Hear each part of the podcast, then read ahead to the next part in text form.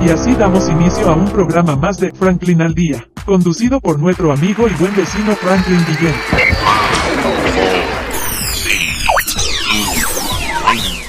Bueno, con nosotros tenemos a un espectacular acompañante que lo traje exclusivamente desde Argentina, nada más y nada menos que la invocación de Siddhartha Gautama hecha, piel.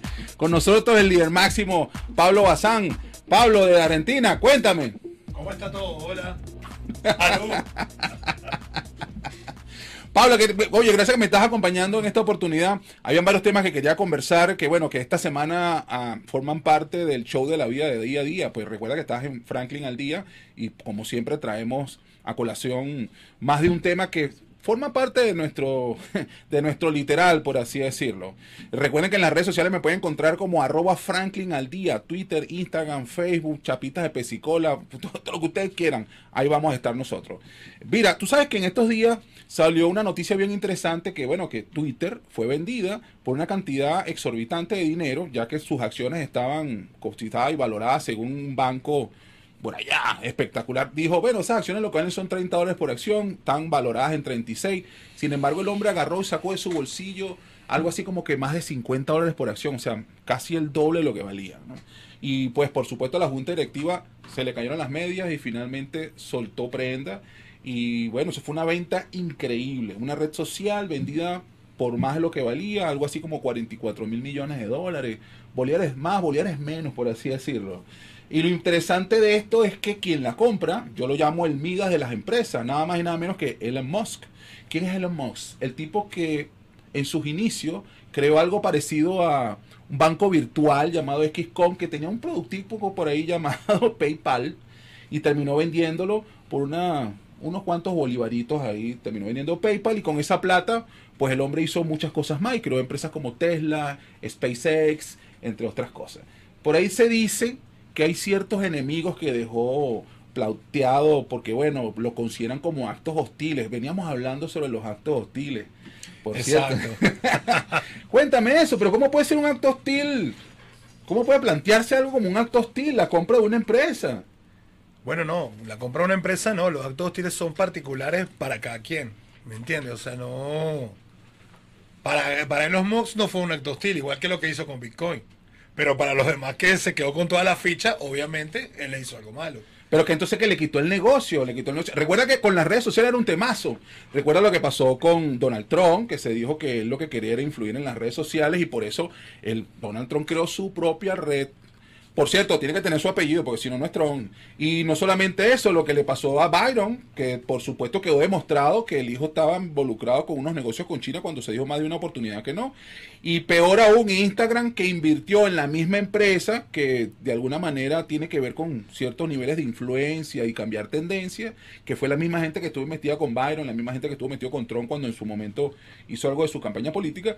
Pero definitivamente atacaron en este sentido a las redes sociales, de- demos- dando a entender que hasta la misma Instagram como red social paga para, para influir en, en el, en el patrimonio eh, que tiene que ver con la parte intelectual, la audiencia, ese público. Entonces se decía mucho sobre, bueno, ¿será posible que una red social esté en manos de una empresa privada? Ahora fíjate, Elon Musk, una empresa privada, sí, ahora es dueño de una red social.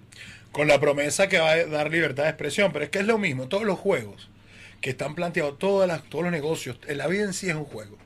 Y hay varias, varias, varios tipos de, grupos jugando esos juegos. Es como si tú y yo, que son, tenemos unas figuras esculturales, somos atletas y tal, pero no somos Messi. Vamos a hacer una partida de futbolito con unos panas, un cuadrangular de futbolito, y entonces dentro de nuestro equipo está Messi. Coño, de bolas vamos a ganar, vamos a ganar el, el campeonato nosotros. ¿Entiendes? Es lo mismo con Elon Musk. Los demás piensan que está mal porque ellos no tienen ese nivel de juego para soportar un juego con Elon Musk. Y así es en toda la vida, ¿entiendes? Entonces tú puedes ganar de calle teniendo un superpoderoso, claro. Y no te pueden decir que está mal porque forma parte del juego, no está prohibido ser superpoderoso en el juego. Mira, líder, a hablar claro. Vamos a aprovechar que el panita se paró un segundo y a hablar claro. Eso que Tesla, Musk, Tesla y lo de Space Jam, yo no sé cómo es ese tema, pero yo lo que quiero saber es qué va a pasar con mi Twitter. yo voy a perder mi Twitter. No, O sea, tu- tu yo- Twitter es yo- tuyo. Yo voy a perder mi Twitter. O sea, yo, de, ¿qué pasa aquí? Pues, o sea, porque este pana viene y me compra la acción. Yo no, yo no tenía las acciones, pero, pero ¿qué pasa? Voy a perder mi Twitter. Ahora voy a hacer el amos arroba mi Twitter. No, no, no. Va a ser tu Twitter solo que es de él. No, no sé, hay, algo que no me está cuadrando ahí. Ustedes que digan, ustedes están viendo el líder nauta, échenme el cuento. ¿Voy a perder mi Twitter o no voy a perder mi Twitter? ¿Tú qué harías? ¿A ti se te cayó el Twitter? a mí no se me cae, a ti, ta- a ti sí, ¿no? O déjate trinar por ahí. Déjate trinar. No sé, líder. ¿Será? Tengo miedo a preguntar. Bueno, si no, por el arroba puedes trinar también. Mira, líder, una pregunta ahí rapidito ahí, pero, pero eso de los actos hostiles, o sea, ¿cómo, cómo sé yo, cómo lo puedo manejar, líder? Porque, o sea, vamos a estar claros, yo el tema de mi Twitter, ok, lo puedo perder, pero entonces es un acto hostil en contra mía, y entonces, ¿cómo hago yo para defenderme? ¿Cómo hago yo, cómo me defiendo? Yo te voy a decir una vaina. Este. Tú eres vaina santería y vaina, ¿no? Porque me parece que te va a ver malandro Ismael. ¿Ah? Pues sí, si te viera una pana mía, o sea, tú hablas malandro con cifra y eres malandro de quinta. Una vaina así. No, Ismael, escúchame, no vas a perder tu Twitter, vas a seguir teniendo tu Twitter, ese es un pego arriba, que tú ni te vas a enterar, eso es entre ellos. Eso es entre ellos. Bueno, líder, te voy a contar algo.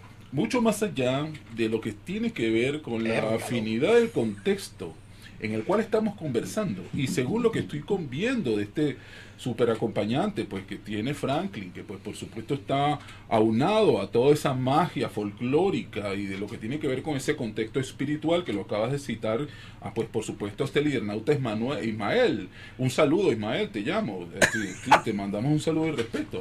Pero yo creo que debe de haber algo más. Es decir, si estamos conversando sobre actos hostiles, ¿cómo puede ser posible que esta persona le cambie el Twitter, el pajarito a, a Ismael? A mí me parece que tiene que haber una manera de defensa en contra de los actos hostiles. O sea, yo puedo cometer actos hostiles, y, pero sin, sin querer. O los actos hostiles tienen que ver una intención. Primero que todo, yo creo que deberíamos definir qué es acto hostil. Es decir, si yo voy y le doy un coquito a alguien porque se portó feo, eso es un acto hostil. Eh, hábleme de eso, líder nauta. Bueno, te voy a explicar. Un acto hostil es aquel que por comisión u omisión destruye más de lo que construye. Por ejemplo, si una persona averigua la cura de una enfermedad que afecta a miles, pero para eso tuvo que sacrificar alguna, por ejemplo, la de un ratón, eso no sería un acto hostil. Ahora un genocidio es un acto hostil, per se. Algo que perjudica más de lo que ayuda es un acto hostil. Y eso va a depender del nivel de conciencia y de la ética de cada quien. Y la ética es personal. Por eso te digo que todo tiene que ver con los distintos grupos de juego y los juegos en los que estemos involucrados, que finalmente estamos todos involucrados en un gran juego. Y, a- y de ahí es que uno toma o no toma cualquier acto que vaya a hacer como hostil o no. No sé si me expliqué o...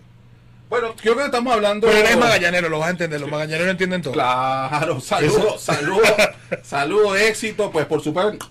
De aquí. Saluda eh, a tu amiga María, que Ah. María. No, no, te voy a echar un cuento. Mi amiga María, un gran saludo, por supuesto. Te cuento. recibí- ¿Aceptaron la solicitud? Sí, sí, sí, sí. Ella mandó una solicitud. Ella, pues, era pues de un equipo, ya algo, algo llamado con CAS, CAS, Racas, Ca- Caracas, algo así. Le- algo con unos, no sé si era un león afeitado. Pero bueno, se les quiere mucho, María. Pues, por supuesto, un gran saludo a esa lidernauta espectacular que por ahí vi la planilla de ella. Este, pero retomando un poco el tema, sí, definitivamente es un juego bien interesante, ¿no? El, lo que tiene que ver con el sentir culpa o no sentir culpa. El ser, de alguna manera, causante de actos hostiles y poder identificar cuando es un acto hostil. Yo creo que más de todo esto, impli- las implicaciones están en poder tener eh, eh, claridad de pensamiento, entender que detrás de un acto hostil identificar lo que es un acto hostil como concepto, es decir, a alguien comete una acción, bien sea a través de, a través de un tercero o de acción directa, y, este, y esta acción genera una reacción que definitivamente es negativa, no es, decir, no es constructiva, y bueno, por ende puede ocurrir un deterioro, un desgaste, una confusión que al final se puede convertir en chisme, X. Hay muchas maneras de darle valor a lo que pudiera ser considerado un acto hostil. Lo importante es que la persona en su conocimiento cuando comete la acción está clara, así entiendo por el por la la encarnación argentina de Siddhartha Gautama, por cierto, gracias líder por acompañarnos el día de hoy. Este, pues nos trae a colación. Sin embargo, ajá, ok, ocurre el acto hostil, es decir, que todos somos malos, tenemos un gen malo, algo más. Aquí, el angelito bueno, el angelito malo, y salimos a este juego y empezamos a hablar de, de que, bueno, pero tengo duda. Eso nos genera más confusión a la hora de tener que hacer una, hacer algo, pues, unas compras, voy a manejar estoy conduciendo, me como una luz. Eso es un acto hostil lo debo ver como acto hostil. Me debo arrepentir de los actos hostiles, debo aprender de eso, evitarlo ser claro y consciente. No. Primero, la culpa es algo que en el momento que tú sientes culpa, estás considerando que hiciste algo malo y que eres malo. Y eso no es cierto, porque la naturaleza del, ser humano es que es básicamente bueno. Y en el camino va cometiendo cosas, errores por falta de información, conocimiento o cualquiera, o todas las anteriores mezcladas, que, toma acciones que le perjudican en su alcance a la supervivencia. Entonces, no es que haya algo como maldad o bondad, ya lo dijo una persona muy famosa, Einstein, todo es relativo, según la visión de la persona y lo que ella considere como supervivencia. Por ejemplo, si tú estás en la calle, que alguien va, que tú veas a alguien que vaya a apuñalar a una persona, obviamente es un acto hostil. Pero si esa misma persona está en una selva y está muriéndose de hambre y agarra y mata un animal para comérselo, es la misma acción de matar, pero no es un acto hostil. Entonces tenemos la misma acción vista de dos maneras, pero es la misma acción. Las acciones no son las que definen lo que está mal o está bien. Lo que define si está mal o está bien es la consecuencia de esa acción. Y en los seres humanos, la intención detrás de la acción es lo que realmente cuenta.